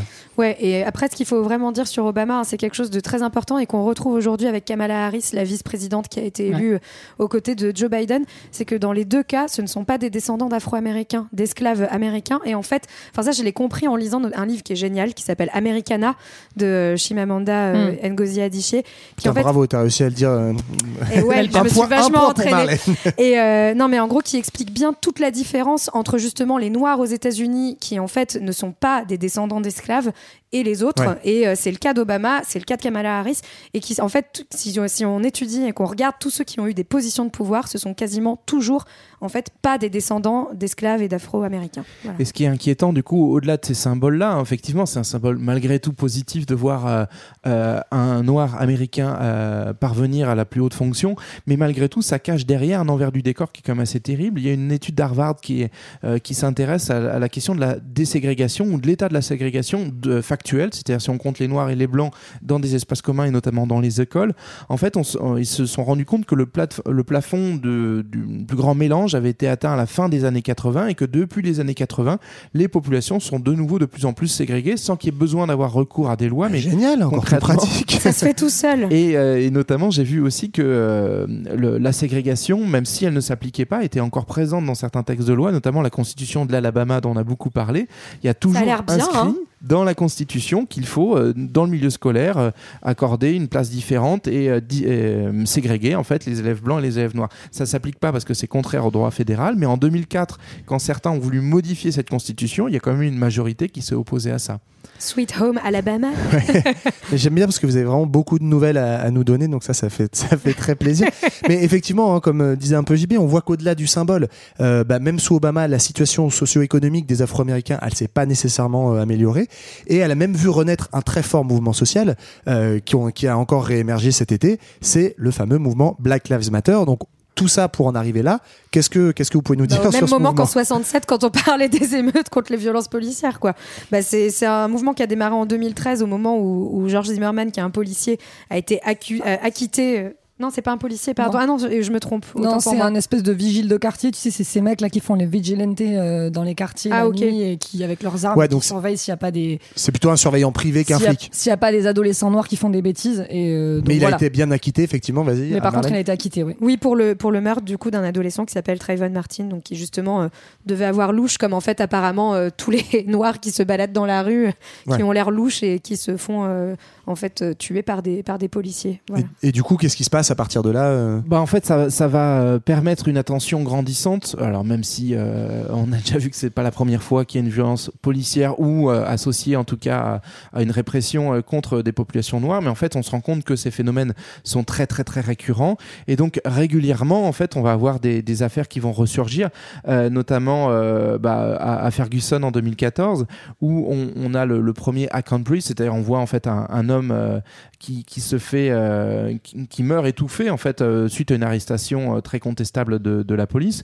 ou encore George Floyd plus, récemment. C'est-à-dire que ça va réactiver en fait l'idée que bah, aux États-Unis, la vie noire aujourd'hui est moins précieuse visiblement puisque on peut plus facilement y, mettre un terme. On met en lumière ainsi les, les violences policières et aussi l'impunité hein, globale qui, qui continue à régner malgré le fait que ça soit largement documenté. D'où ces vidéos affreuses qui choquent Nabila et qui nous tous, hein, qui est de, où on voit concrètement des gens se faire assassiner euh, sans qu'il y ait de, de Ouais. raison possible. Après, ça, ça fait Bah, aussi écho à des choses Et- dans la société Et française. du coup, au-delà des réactions euh, sur les réseaux sociaux que Nabila adore visiblement, ça, ça donne surtout naissance à un énorme mouvement social. hein, Ouais, le Black bah- Lives Matter, c'est des, c'est des sit-ins, c'est euh, des campagnes euh, donc sur les réseaux sociaux, mais c'est surtout des énormes manifestations. Ouais, Ouais, en bah- 2020, c'est entre 15 et 26 millions de personnes qui participent euh, aux manifestations, Alors, y compris des Ça, ce chiffre-là, c'est aux États-Unis ou dans le monde? Euh, non, ça c'est aux États-Unis Ouais. Pour pour C'est 2020 énorme. par, ap- après George Floyd. Donc là, c'était cet été. Et donc c'est c'est vrai qu'il y a cet été même même des flics qui ont participé. Donc il y a un- presque un truc pas consensuel, mais enfin où tout le monde commence à dire il y a un vrai problème dans ce pays. Enfin, enfin. Et, euh, et donc c'est un des plus grands mouvements de, de l'histoire du pays. Ouais. hein. Mais C'est- le souci, c'est que dès qu'on arrive à la formulation d'une réponse politique, là, ça coince. C'est-à-dire que, ok, on, on- largement, il y a un consensus pour reconnaître la difficulté de ça, mais ce qui est difficile à formuler, c'est la reconnaissance d'un racisme institutionnel qui est vraiment présent euh, dans les structures même de, de Oui. la société C'est américaine. pas juste des bavures Oui, isolées. de, Voilà, c'est de- ça. de reconnaître en fait qu'un corps noir dans l'espace public n'est pas le même qu'un corps blanc et en fait a une, une chance de mourir beaucoup plus importante. Et quoi. ça, ça reste très difficile et notamment ça réactive, alors euh, même si c'est une frange minime de la population, mais euh, des, des- ce qu'on appelle les suprémacistes, c'est-à-dire ceux qui considèrent qu'effectivement il y a une supériorité du, du corps blanc euh, et de la race blanche, ce qu'ils appellent la race blanche sur, euh, sur les autres populations et principalement les noirs. Et, et là, ça a été toute la, la difficulté d'un- certain personnage Trump au pouvoir, on va y revenir, mais par exemple, il y a une manifestation à Charlottesville où les manifestants, donc qui sont quand même pacifiques, qui dénoncent les violences policières contre les populations noires, se font charger par un pick-up avec des gens qui se font assassiner. Et Mm. globalement, le- la réaction politique, c'est bon, calmez-vous, hein, on- il y, a- y des méchants des deux côtés. Ouais. euh, Il y a des personnes paix. bien dans les deux Il y avait camps. des gens bien des deux côtés, ouais. C'est surtout effectivement que la, la réponse euh, elle a été extrêmement euh, militarisée et il y a un mec effectivement que ça a mis en colère et qui a pas hésité à, jeter un peu d'huile sur le feu côté suprémaciste, c'est justement ce fameux euh, Donald Trump.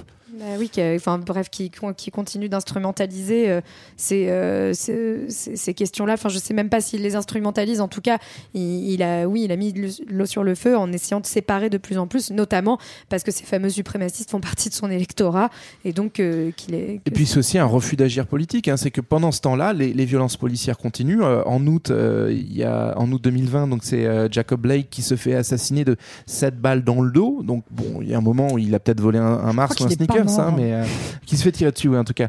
Euh, mais on, on voit que ça, ça se poursuit et que euh, très rares sont les États ou les villes. Il y a quelques villes qui ont réfléchi à la suppression de leur police, mais globalement, il n'y a pas de, encore de, de réponse politique euh, très forte. Ouais, voire même la réponse elle est inverse parce que au lieu de, de démanteler les mouvements suprématistes, etc. Par exemple, Trump a fait euh, euh, une loi annonçant que en fait les, je crois les les organisations antifascistes étaient désormais faisaient partie de la liste des organisations terroristes parce qu'elles soutenaient euh, ce Qu'on aurait plus le droit de filmer les violences policières, tu veux dire Ah non, Oui, ça c'est en France, tu pardon. confonds tout, Marlène, je tu confonds. tout. Après, on- Désolée. On est dans l'amalgame. Euh, bah voilà, hein, pour les 150 ans quand même de combats passés et présents euh, encore des Afro-Américains. Alors, comment sera le futur en l'an 2000 C'est ce qu'on demande tout de suite à notre futurologue Jean-Baptiste. C'est du passé. L'avenir nous appartient.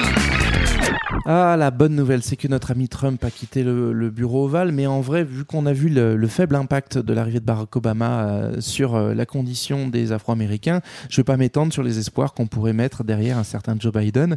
Euh, je me suis plutôt dit, pour une fois, que pour trouver le futur, il fallait vraiment bien analyser le passé et aller à la source. L'enjeu véritable, finalement, des discriminations, c'est la question du corps et du corps noir, qui est pointé régulièrement comme la cible de, des attaques racistes. Du coup, si on retourne un petit peu à l'origine, en fait, le corps noir, il- à l'origine, il est dévalorisé et ça permet de justifier l'esclavage. C'est un inférieur, on peut en faire un petit peu ce qu'on veut. Le problème, c'est que le corps, il sert aussi à faire du sport et que le sport, ben, il, il rentre pas toujours dans les cases qu'on lui C'est donne. bon pour la santé. Exactement, c'est nos amis de PO qui seraient bien d'accord. Euh, et c'est le sport qui va venir un petit peu casser ces théories racistes euh, au fur et à mesure de l'histoire. Le premier hic, il a lieu en 1910, euh, quand un boxeur qui s'appelle Jack Johnson et qui ne fait pas de la musique pour des pubs de Nutella, euh, devient le premier noir champion du monde des poids lourds après avoir vaincu le champion blanc. Oh, Ça passe pas hyper bien. hein. Les lecteurs de l'équipe américaine de l'époque, euh, en gros, organisent des émeutes euh, dans Ah ouais. les quartiers noirs. Il y a des représailles et des gens qui meurent parce qu'un boxeur noir a gagné. Sympa. Mais ça invite quand même les racistes à revoir leur thèse et donc pas de souci, on va revoir la nouvelle théorie raciste. Ils remesurent les crânes. On va remesurer les crânes, affirmer effectivement il, il y est possible qu'il y ait une certaine supériorité physique des noirs, mais c'est parce Intellectuellement. sont intellectuellement Voilà. plus faibles. Vous avez Ah. tout compris. Et donc on arrive dans une deuxième période où à désormais les sportifs noirs vont pouvoir euh, effectivement participer aux, aux- aux Jeux Olympiques, par exemple, gagner des médailles pour les pour les États-Unis, c'est bien pratique du moment qu'ils ne font pas trop de bruit. Le deuxième hic, Qui et- lève pas trop le poing quand il gagne. c'est voilà, on y arrive, c'est que certains sportifs noirs se permettent d'avoir des réflexions intellectuelles et même de s'insurger politiquement. Et là, ça vient de nouveau Problème. euh, chambouler un petit peu le- nos, nos théories C'est ce que fait notamment euh, Tommy Smith et John Carlos en 1968, lorsqu'ils gagnent euh, chacun euh, médaille d'or et médaille de bronze aux 200 mètres au JO de Mexico. Ils lèvent leur poing ganté de noir pendant l'hymne américain pour montrer leur dénonciation de, de- de- des violences racistes aux États-Unis pas très sympa, pas très bien vu. Encore moins bien vu, c'est notre cher Mohamed Ali qui va dénoncer la guerre du Vietnam, qui va dénoncer en fait le traitement réservé aux Noirs et à appeler à une forme d'insurrection en fait. Euh, donc c'est pas très bien vu et puis surtout ça rentre pas bien dans les cases. Heureusement, les fédérations sportives sont là pour mettre des règles pour éviter que le sport soit pollué par la politique. Non, on veut pas ça. Eh oui, donc par exemple la NBA a dans son règlement l'obligation pour tout joueur d'être debout pendant l'hymne national. Interdiction de refaire son lacet par exemple. Et là encore ça bloque. Alors c'est pas en NBA mais quand Colin Ka- Kaepernick pardon, qui est un footballeur américain en 2016, s'agenouille pour dénoncer les violences euh, policières pendant l'hymne national. D'autres vont suivre l'exemple derrière lui. Alors pour Colin, ça va pas très bien finir. hein. Euh, En mettant le genou à terre, il a aussi mis fin à sa carrière puisque plus personne voulait l'embaucher. Mais malgré tout, on progresse peu à peu et On attend la bonne nouvelle quand même. elle arrive, elle arrive, elle arrive. On est- Pour l'instant, on était face à des actes isolés qui certes se répètent, qui prennent de l'ampleur. Et en août 2020, suite euh, aux violences policières, donc euh, et en lien avec le mouvement Black Lives Matter, ce sont cette fois-ci les joueurs de la NBA, euh, donc joueurs de basket, Qu'on refait qui- leur lacet qui ont refait leur lacet, même plus que ça, qui sont restés au vestiaire, qui ont boycotté les playoffs, mettant à l'arrêt l'un des événements sportifs les plus suivis des États-Unis et forçant les médias, mais aussi euh, les patrons des différentes licences euh, de la NBA à devoir revoir leur positionnement et à devoir agir sur euh, la, la condition noire aux États-Unis. Alors bien sûr, ça n'a pas changé la face du monde et je vous rassure, les playoffs ont pu reprendre après quelques jours, mais ça donne peut-être quelques idées pour comment on peut bloquer collectivement pour obtenir des vrais changements. Ah, espèce de C'est beau. T'appelles à l'insurrection comme ça, ça me fait peur. Avec un ballon. Communiste. merci, euh, merci JB en tout cas euh, pour ce beau futur. Euh, petite question de fin euh, pour vous trois en face de moi. Est-ce que par hasard vous auriez un petit conseil de lecture ou de film pour Nabila et pour l'aider dans son combat? Moi, je conseille à Nabila le livre de Caroline Roland Diamond qui a bien aidé à la préparation de cet épisode qui s'appelle Black America. Et voilà, qui retrace l'histoire euh, de ces luttes de façon très intéressante. Moi, j'en ai deux, j'ai le droit. Ouais, vas-y, t'as le droit à deux. allez. Alors le premier grand classique, c'est Ne tirez pas sur la The Mocker de Harper Lee parce que voilà, enfin c'est vraiment euh, facile à lire et c'est génial pour comprendre toute la ségrégation. Et puis l'autre, c'est euh, Colère noire de Ta-Nehisi Coates qui justement parle de toute cette question, qui est une lettre à son fils et qui explique pourquoi euh, en fait il est en danger dans la société américaine quand il se promène dans la rue et qui parle de toute cette question du corps noir et c'est vraiment génial. Ok. Faut que je JB, dise des trucs tu- tu peux dire Tintin, tu peux dire ce que tu veux, hein, JB, y a pas de souci. Euh, tu peux ne rien dire. Alors déjà, je peux vous inviter à réécouter le fabuleux podcast croisé EPO euh, Tout à fait. euh, 2HDP et Culture 2000 euh, sur euh, Mohamed Ali, euh, et sur ce biopic. Et puis euh, également, en plus sérieux, Chien Blanc, euh, qui est un, un ouvrage qui raconte en fait un peu de l'intérieur euh, par Romain Gary, qui raconte comment en fait un témoin voit cette, cette lutte euh, pour l'égalité, les droits civiques et même au-delà euh, dans cette Amérique un petit peu en feu. Ok, et eh ben merci à tous. C'était voilà notre petit épisode sur le mouvement d'émancipation vous êtes des Afro-Américains. On espère peut-être pas que vous vous êtes marrés, mais en tout cas que vous avez appris plein de trucs. Nous, on va se retrouver dans deux semaines, comme d'habitude. On, on parlera de quoi dans deux semaines? Dosman. Haussmann, un grand baron, vous verrez, ça va être super. D'ici là, vous pouvez nous retrouver comme d'habitude sur les réseaux sociaux, Twitter, Instagram, Facebook, ou alors nous écrire, nous suivre, nous aimer, nous détester. Nous, on continuera d'aimer vous culturer. Allez, ciao Salut. Ciao. Bye. Just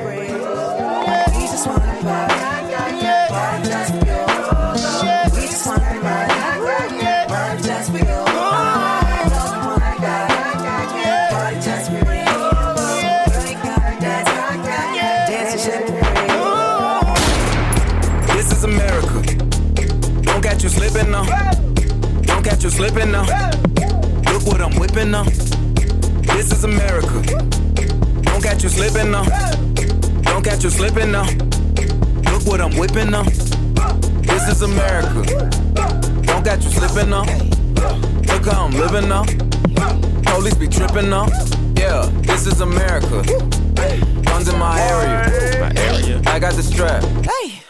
I gotta carry carry 'em. Yeah, yeah, I'ma go into this. Yeah, yeah, this is Gorilla.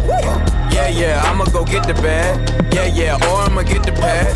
Yeah, yeah, I'm so cold like yeah. Yeah, I'm so dull like yeah. We gon' blow like yeah.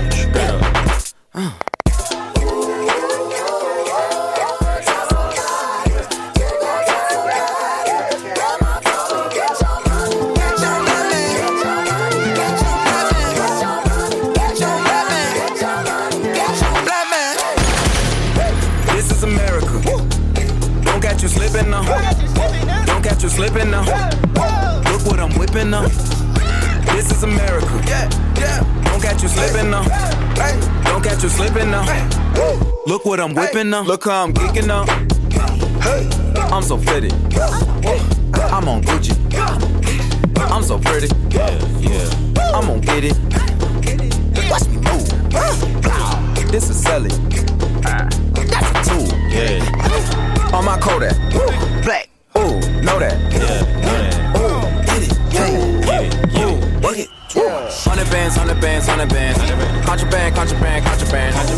The plug on who a